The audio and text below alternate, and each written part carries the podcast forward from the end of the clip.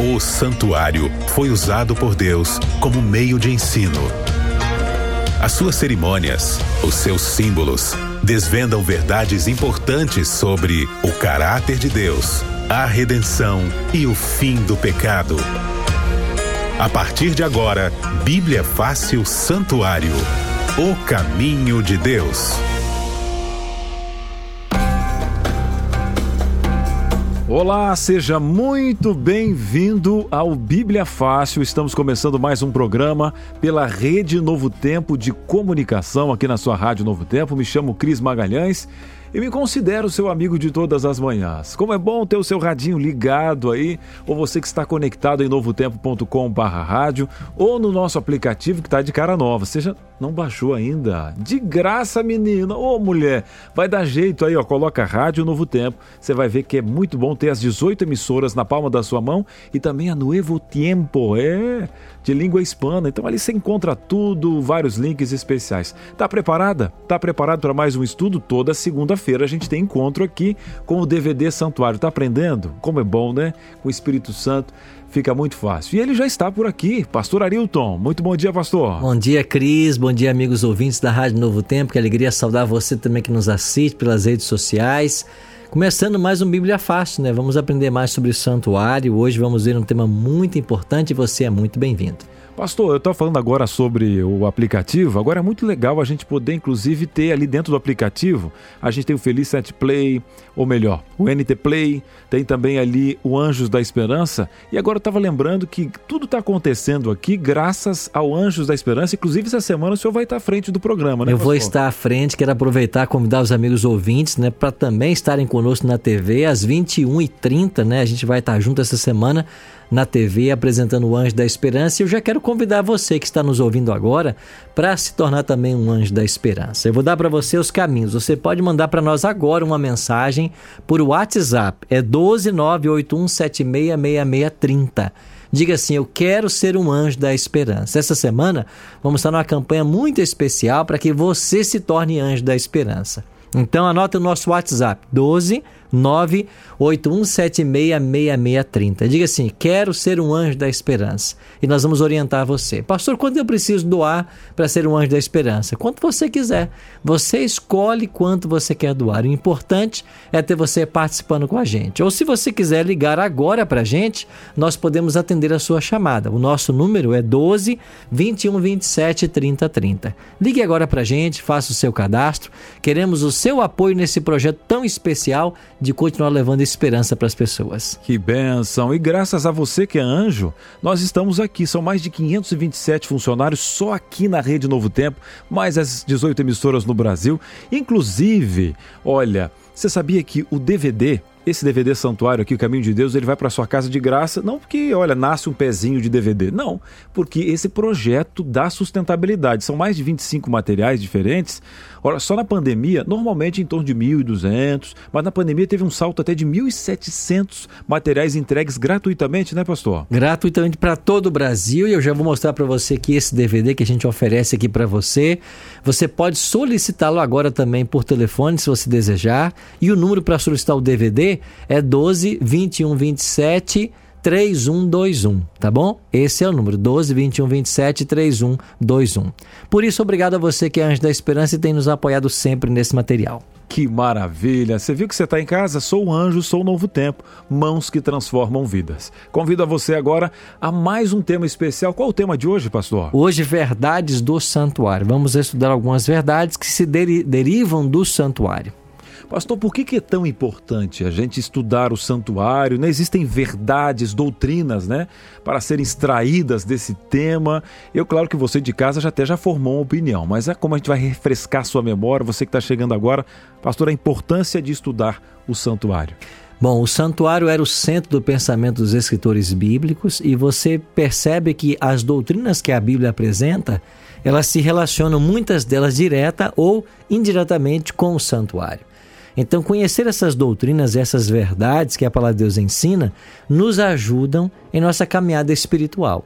Então, Jesus mesmo declarou, né? Conhecereis a verdade e a verdade vos libertará. Essas verdades trazem libertação para a nossa vida, nos enche de significado e nos aponta um céu que aguarda todos nós. Por isso, Cris, a importância de estudarmos essas doutrinas. Maravilha. Tem alguma dúvida? Nós estamos ao vivo aqui, manda pra gente. O WhatsApp da rádio é o 12981510081 e a nossa, a nossa base aqui é sempre a Bíblia. Você pode conferir na sua Bíblia, Bíblia digital, procura, porque a verdade liberta. Agora, pastor, dentro da arca do concerto, que ficava no lugar santíssimo, que nós já aprendemos aqui, tinham duas tábuas de pedra onde foram escritos os dez mandamentos de Deus. Qual é a relevância desse fato? Bom, eu queria ler para confirmar na Bíblia essa informação, Cris. Aqui em Deuteronômio capítulo 10, versos 4 e 5, Moisés escreveu: Então escreveu o Senhor nas tábuas, segundo a primeira escritura, os dez mandamentos, que ele vos falara no dia da congregação, no monte, no meio do, do no meio do fogo, e o Senhor mas deu a mim. Virei-me, desci do monte e pus as tábuas da arca que eu fizera, e ali estão, como o Senhor me ordenou. Então veja que aqui em Deuteronômio 10, nos versículos 4 e 5, Moisés está dizendo que ele recebeu da mão de Deus as duas tábuas e colocou dentro da arca que ele havia preparado. Era a arca de madeira de acácia, revestida de ouro e que ficava no Santo dos Santos. Agora, quando vamos para Apocalipse, capítulo 11, verso 19, Cris, João, lá no final do primeiro século, vai ter uma visão do santuário celestial. E olha o que ele declara aqui no verso 19, Apocalipse 11, 19. Abriu-se então o santuário de Deus que se acha no céu, e foi vista a arca da aliança no seu santuário. E sobrevieram relâmpagos, vozes, trovões, terremoto e grande saraivada. Veja que ele vai ver a arca da aliança dentro do santuário, no céu. Alguns podem pensar assim, mas espera aí, pastor, então a arca que estava aqui na terra foi para o céu? Não. A que estava aqui na terra foi construída segundo o modelo celestial. Porque a gente já aprendeu aqui que sempre existia um santuário no céu e o santuário terrestre era uma cópia. Então, por que, que a arca continha a lei de Deus? Porque a lei de Deus é a base do seu governo. E nós também aprendemos de que a lei de Deus será a norma do juízo. Lá em Tiago 2,12 é dito, né? Falai de tal maneira e de tal maneira procedei, como aqueles que hão de ser julgados pela lei da liberdade. O Eclesiastes 12 também nos diz, nos versos 13 e 14, Salomão escreveu assim: De tudo que se tem ouvido, a suma é: teme a Deus e guarda os seus mandamentos, porque isso é dever de todo homem. Então, Cris, a importância dessa doutrina é o seguinte: se no santuário tinha arca e dentro da arca estava a lei, então esta lei é perpétua. Esta lei é uma diretriz, será a norma do juízo de cada ser humano. Então é importantíssimo nós compreendermos isso, porque essa verdade está alinhada com o santuário. Então a lei estava no santuário, esta lei é eterna, será a norma do juízo e todos nós temos que pautar nossa vida de acordo com a lei. Porque finalmente, quando nós formos julgados, é esta lei que Deus vai avaliar, ou por ela, cada ser humano será avaliado. Muito bem, você está aprendendo aí? Está conferindo na sua Bíblia? E olha só, pastor, a Vera, a Vera falando aí, olha, pastor, olha que coisa boa, eu já sou anjo da esperança, viu? Agradeço a Deus por esse ato a Vera de, do Espírito Santo, atendendo o nosso chamado, já é Anjo da Esperança, convide mais pessoas para ser Anjo da Esperança, Anjinho, projeto com as crianças, uma benção. Pastor, eu tenho uma pergunta. Hoje o Joãozinho está aqui na nossa produção, ele que produz o Só Quartetos. Hoje nós recebemos a visita aqui do Ivonil. E tem uma canção dele lá, que é Jerusalém, que fala muito sobre a visão de João, né? É uma canção que todo mundo go gosta, inclusive do quarteto. Inclusive, eu queria perguntar, na sua primeira visão, relatada ali em Apocalipse, justamente com essa canção aí do, do quarteto, João viu Cristo no santuário celestial andando entre sete castiçais de ouro. Você conhece a canção aí do quarteto, sabe, né? Mas qual é o significado desse acontecimento da visão de João, a primeira visão? Deixa eu ler aqui então em que momento João vê Cristo nesse santuário. Apocalipse capítulo 1, versículo 12 e 13. João escreveu assim: Voltei-me para ver quem falava comigo, e voltado, vi sete candeeiros de ouro, e no meio dos candeeiros um semelhante a filho do homem, com vestes talares e cingido à altura do peito com uma cinta de ouro. Então João está tendo aqui uma visão do Cristo glorificado, mais de seis décadas depois da crucifixão. Então João havia visto Cristo na cruz e depois ressurreto. Agora, 65 anos depois, João vai ter uma nova visão de Cristo. E onde ele vê Cristo agora? Caminhando entre os castiçais de ouro no santuário. Você lembra que o castiçal pertencia ao lugar santo, lá no santuário? Então João está vendo Cristo dentro do santuário. Mas João não vê apenas Cristo lá no santuário, João vai ver Cristo atuando lá como advogado e também como juiz. No capítulo 20 de Apocalipse é dito que os tronos foram postos e então ali começou o juízo. Então, qual é a relação? Que doutrina que vem para nós derivada do santuário? É que Jesus tem um ministério bifásico lá no santuário. E a primeira verdade é que ele está aqui no santo, porque ele está entre os castiçais. E quando ele ascendeu aos céus, no ano 31, ele tornou-se o nosso advogado. Então, assim como aqui na terra havia um sacerdote que era advogado, e o israelita ia até o santuário em busca desse sacerdote para obtenção do perdão do pecado, nós hoje também podemos ir ao santuário celestial em busca do sacerdote, que é Cristo, para obtenção do nosso pecado, o perdão do nosso pecado. É por isso que João escreveu, né? 1 João 2:1. Estas coisas vos escrevo para que não pequeis. Se todavia alguém pecar, nós temos um advogado junto ao Pai. Então, uma outra doutrina, Cris, que deriva do santuário é que Jesus tem um ministério bifásico. E no santo ele é o nosso sacerdote e advogado.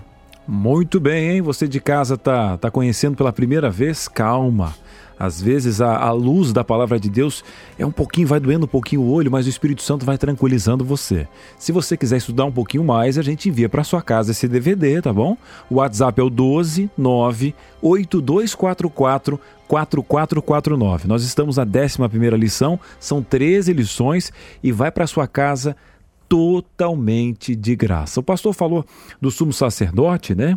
E no dia da expiação, que a gente já teve um programa específico aqui, quando o sumo sacerdote ele terminava o ritual da purificação, ele saía do santuário, pastor, e abençoava o povo. Qual doutrina bíblica faz referência com esse fato e o que Jesus fará quando terminar a obra de purificação que está fazendo hoje no santuário celestial? Esta ação, Cris, do sumo sacerdote terminar a expiação e abençoar o povo, que acontecerá no décimo dia do sétimo mês do calendário judaico, ela faz uma alusão à doutrina da segunda volta de Jesus. Então, Cristo está agora como sumo sacerdote no santuário celestial. E quando ele terminar esse ministério, ele voltará à terra. O que diz o Apocalipse que vai acontecer quando isso, quando ele deixar o santuário? O capítulo 8 de Apocalipse, no verso 1, diz assim: Quando o cordeiro abriu o sexto selo, houve silêncio no céu cerca de meia hora. Agora, aqui ainda no capítulo 8 de Apocalipse, vem nos falando a respeito aqui das trombetas. Então, esse silêncio que haverá no céu é porque Jesus deixou o santuário. E ele volta com todos os anjos para buscar a todos nós. O que mais vai acontecer quando Jesus deixar o santuário? No capítulo 15, verso 8, é dito: o santuário se encheu de fumaça procedente da glória de Deus e do seu poder, e ninguém podia penetrar no santuário enquanto não se cumprissem os sete flagelos dos sete anjos. Ou seja, Cristo deixará o santuário, ninguém poderá penetrar no santuário enquanto as pragas não se cumprirem, e a fumaça vai tomar conta do santuário. Ou seja, terminou seu ministério sumo sacerdotal. O que ele faz agora? Ele vai voltar à terra. E aqui no capítulo 14, verso 14, olha que texto interessante. Saiu ainda do altar outro anjo, aquele que tem autoridade sobre o fogo. E aqui diz assim: Olhei e eis uma nuvem branca, e sentado sobre a nuvem um semelhante ao filho do homem, tendo na sua cabeça uma coroa de ouro e na mão uma foice afiada. Jesus termina o ministério sumo sacerdotal, agora começa o seu trabalho real. E ele, com as vestes reais e com a coroa real, ele vai voltar à terra. Então a alusão que nós temos aqui é ao ministério bifásico de Cristo no santuário. Quando terminar o papel sumo sacerdotal, ele volta à terra. Então é uma alusão à segunda volta de Jesus, conectada intimamente com o santuário. Agora, pastor, a gente aprendeu aqui já durante os programas sobre o juízo. E algumas pessoas estão falando assim, ele vai voltar, vai julgar. Só que quando eu dou uma olhadinha para um, um, um juízo terrestre aqui, um tribunal, eu só vejo pessoas vivas. E esse povo já que morreu anos atrás, como que vai ficar o juízo, né, dessas pessoas que já morreram, pastor? Olha o que diz o livro do Apocalipse no capítulo 20, versículo 12. Aqui está falando a respeito do julgamento de mortos, né? Apocalipse 20, 12 diz assim: Vi também os mortos, os grandes, os pequenos, postos em pé diante do trono. Então se abriram os livros. Ainda outro livro, o livro da vida, foi aberto, e os mortos foram julgados segundo as suas obras, conforme o que se achava escrito nos livros. Então a Bíblia, em vários locais, vai falar sobre livros de registro. E esses registros são todos os nossos pensamentos, palavras e atos eles estão registrados e guardados para o dia do juízo. Agora, como que se processa o juízo de quem já morreu? A pessoa quando morre entra num sono, né? A morte é um sono, Jesus fez essa comparação. Ou seja, a pessoa não tem mais a opção de escolher. Ele não pode mais pecar, porque agora já está morto, está inconsciente. O caso dele pode ser resolvido, diferente de quem está vivo, porque o juízo dos vivos, ele permanece em aberto. Por quê? porque amanhã eu posso tomar uma decisão diferente do que, do que aquela que eu tomei hoje. Por isso ele permanece aberto. Mas quem já morreu, o seu caso já foi selado, ou para salvação ou para perdição. E o juízo acontece justamente para se examinar estas obras. Então aceitam-se nomes, rejeitam-se nomes. É assim que funciona o tribunal celestial. E é necessário que a morte seja um estado de inconsciência, porque senão se a pessoa, quando morresse, continuasse consciente de alguma maneira, como é que se fecharia o caso dela? Quando é que o juiz bateria, o juiz bateria o martelo? Se ela continua consciente em um, algum local, etc. É por isso que a Bíblia diz que a morte é um estado de inconsciência e de que, uma vez morto, o caso foi definido, ou para salvação ou para perdição. Agora, pastor, muito se fala, né, justamente o senhor colocou esse texto aí da imortalidade da alma. Mas o que seria então a imortalidade condicional da alma, fazendo uma ligação com o santuário e, e o que nós estamos aprendendo nesse momento? É lembrar das palavras que Deus disse lá a Eva e, a, e também para Adão, né, no jardim do Éden. Olha, vocês podem comer de tudo, mas desta árvore, a árvore da ciência do bem e do mal, vocês não comam porque no dia em que vocês comerem, vocês certamente morrerão. Então o homem foi criado, Cristo, para viver eternamente, mas ele foi criado com uma imortalidade condicional, e ela estava condicionada à obediência. Como eles desobedeceram, eles tornaram-se mortais. Aí você vem agora para o livro de Ezequiel, no capítulo 18 de Ezequiel, verso 20, e o profeta escreveu assim: A alma que pecar, esta morrerá. Então veja, a alma aqui pode ser traduzida como pessoa. A pessoa que pecar, esta morrerá. O filho não levará a iniquidade do pai, nem o pai a iniquidade do filho. A justiça do justo ficará sobre ele, e a perversidade do perverso cairá sobre este. Então, nós fomos criados condicionados à imortalidade. E essa condição era a obediência. Adão e Eva não obedeceram. Nós então passamos a morrer. E aí vem então o relato bíblico, né? Nasceu, cresceu, reproduziu e morreu. E aí passou a surgir em todas as genealogias o momento em que as pessoas morriam. O que é o plano da salvação? É tirar essa morte. Então em Cristo nós temos uma segunda chance. Por isso ele é chamado de o segundo Adão. E se agora, nessa segunda chance, nós formos leais a Cristo, nós vamos então receber de volta o dom da vida eterna, o dom da imortalidade. Então, imortalidade condicional quer dizer isso. Nós podemos ser imortais, mas ela está condicionada à obediência, à aceitação de Cristo como Salvador, à vivência do plano da salvação. E quando Cristo voltar, é que então a imortalidade será concedida. Muito bem, você está compreendendo em casa? Tá tudo certo? Tá se tornando fácil aí? Fique em oração, estamos juntos. O pastor citou dom, né? Pastor, quando a gente fala de dom, logo biblicamente a gente lembra do dom né, do Espírito Santo, aí a gente lembra da igreja primitiva, né? E lembra do Pentecostes. Eu queria perguntar para o senhor qual a relação né, do Pentecostes a, ao santuário e o dom do Espírito Santo. Quem esclarece esse ponto, Cris, é o apóstolo Paulo. Ele escrevendo a sua carta aos Efésios, no capítulo 4, Paulo vai dizer assim, Efésios capítulo 4, no versículo 8. Ora, quer dizer que quer dizer subiu, senão também que havia descido até as regiões inferiores. Aquele que desceu é também o mesmo que acima de todos os céus está, para encher a todas as coisas. Versículo 11. E ele mesmo concedeu uns para apóstolos, outros para profetas, outros para evangelistas e outros para pastores e mestres. O versículo 8 também diz: Quando ele subiu às alturas, levou o cativo o cativeiro e concedeu dons aos homens.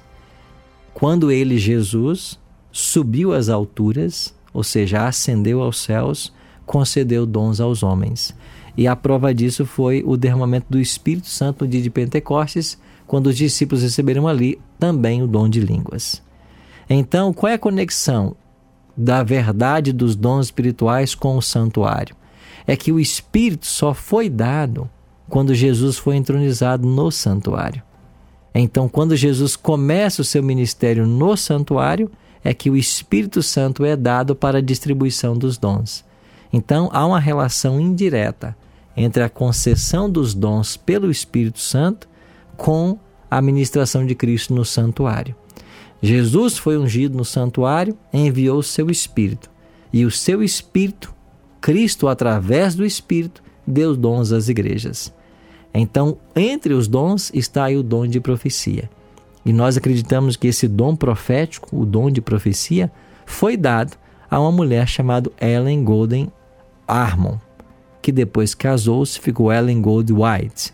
Então, nós adventistas entendemos que essa mulher tinha o dom de profecia, e Deus a usou para escrever mensagens que são conselhos para todos nós hoje em dia. Então há uma relação sim entre a obra do Espírito Santo e a dotação de dons. Que bênção, meus queridos, esse décimo primeiro tema, as verdades do santuário. E agora você com tanta informação, pergunta assim, pastor, o que, que eu devo tirar para minha vida? Já aprendemos aqui que tudo começou no santuário, vai terminar no santuário. Deus, como um professor, né, em cada momento mostrando as estratégias para ensinar para o seu povo, até a nossa época, a misericórdia.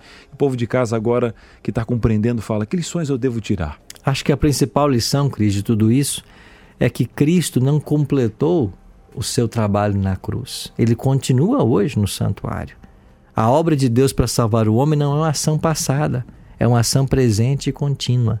Todo o céu, nesse exato momento, está envolvido na salvação do homem e fazia parte do plano de Deus não só a morte de Cristo na cruz, mas o seu ministério no santuário, intercedendo por todos nós e aplicando seus méritos para aqueles que desejam ser salvos. Então a grande lição é que o céu está ativamente trabalhando por nossa salvação. Que benção, meus queridos, que maravilha. E eu quero oferecer para você mais uma vez esse DVD, DVD O Santuário. Lembrando que ele vai totalmente de graça. Esses dias até estavam perguntando, Cris, entraram no meu Instagram, isso não vai ter um boletim escondido? Não vai ter um de graça em três vezes sem juros? Não tem, meu querido, eu sei que é difícil, né? Hoje em Laodiceia, que nós estamos aprendendo aqui, mas é de graça. Graças a você que é anjo da esperança. Então fique tranquilo, ligue 0 operadora 12 21 27 31 21 ou mande um WhatsApp para o 12 9 8244 4449. E para você que é anjo, meus queridos, que bênção. Se você não é ainda, até inclusive, pastor, antes de finalizar o nosso programa, a nossa amiga aqui, a Samara, da Vila Forquilha, de Quatro Bocas Tomé, Açu, no Pará, falou o seguinte: Olha, eu ainda não sou anjo da esperança, pastor, mas o meu filho de quatro anos quer ser anjo. ele pode ser anjo? Pode, pode ser um anjinho da esperança. E eu quero convidar você então agora para mandar um WhatsApp para nós no 12981766630, dizendo assim: Eu quero ser anjo da esperança.